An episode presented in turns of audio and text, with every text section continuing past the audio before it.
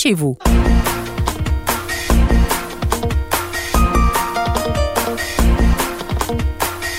8h01, Kim Lacaille pour ce bulletin d'information locale et régionale. Et Kim, on débute en parlant de Marlène Tonard, qui prend l'intérim de la direction générale de la Corporation du Parc régional du Lac des 31 000.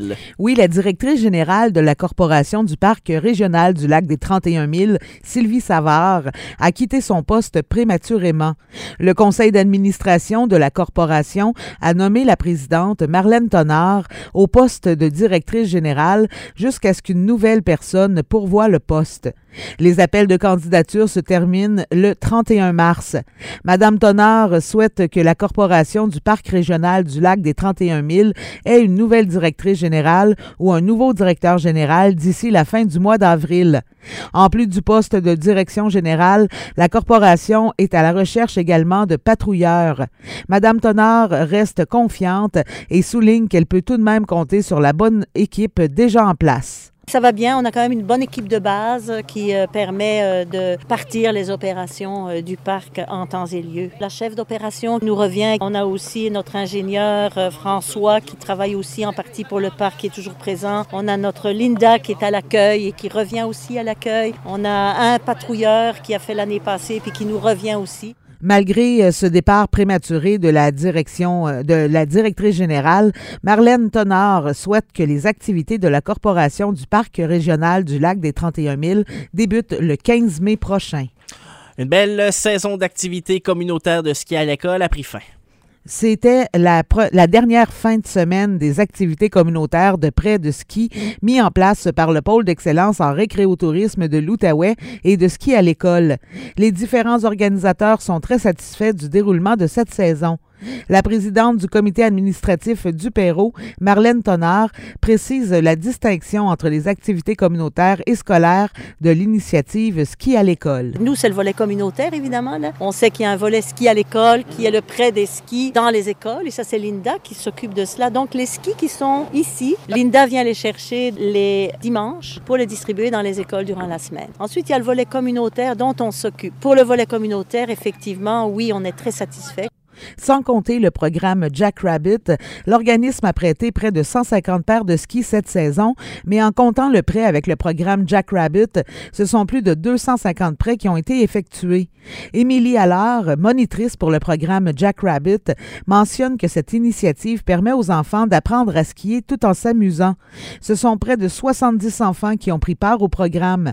Madame Allard parle de la collaboration entre Ski à l'école et Jack Rabbit. C'est vraiment un partenariat que Ski à l'école va fournir l'équipement aux enfants gratuitement, va payer les frais d'inscription s'il y en a. Comme ça, les parents ont vraiment aucun frais à débourser. Que c'est un programme à part que c'est moi qui s'occupe de donner les cours, de gérer les inscriptions, puis on prend l'équipement de Ski à l'école.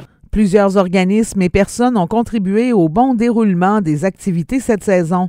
Marlène Tonard nomme ses différents partenaires. On parle évidemment de ski à l'école, de Loisirs Sport Outaouais qui a financé une bonne partie de la cabane. On a aussi François Houle Électrique euh, qui nous a installé gratuitement le chauffage qui permet de chauffer les bottes pour les enfants et les adultes. On a la MRC Vallée de la Gatineau pour euh, le soutien opérationnel, la boutique du sommet pour le prêt du terrain, évidemment EcoSilva puis la municipalité de Messine pour l'entretien des pistes le Perrault qui entretient, mais financé en grande partie par la municipalité de Messine. Madame Tonard souligne que c'est grâce à ses différents collaborateurs que plusieurs personnes ont pu découvrir les joies du ski cette année dans la MRC Vallée de la Gatineau. Et on termine en se déplaçant du côté de Bouchette, des sourires sur tous les visages lors de la journée familiale hivernale. Oui, la municipalité de Bouchette, en collaboration avec la coopérative de solidarité de Bouchette, a tenu sa journée familiale hivernale samedi dernier.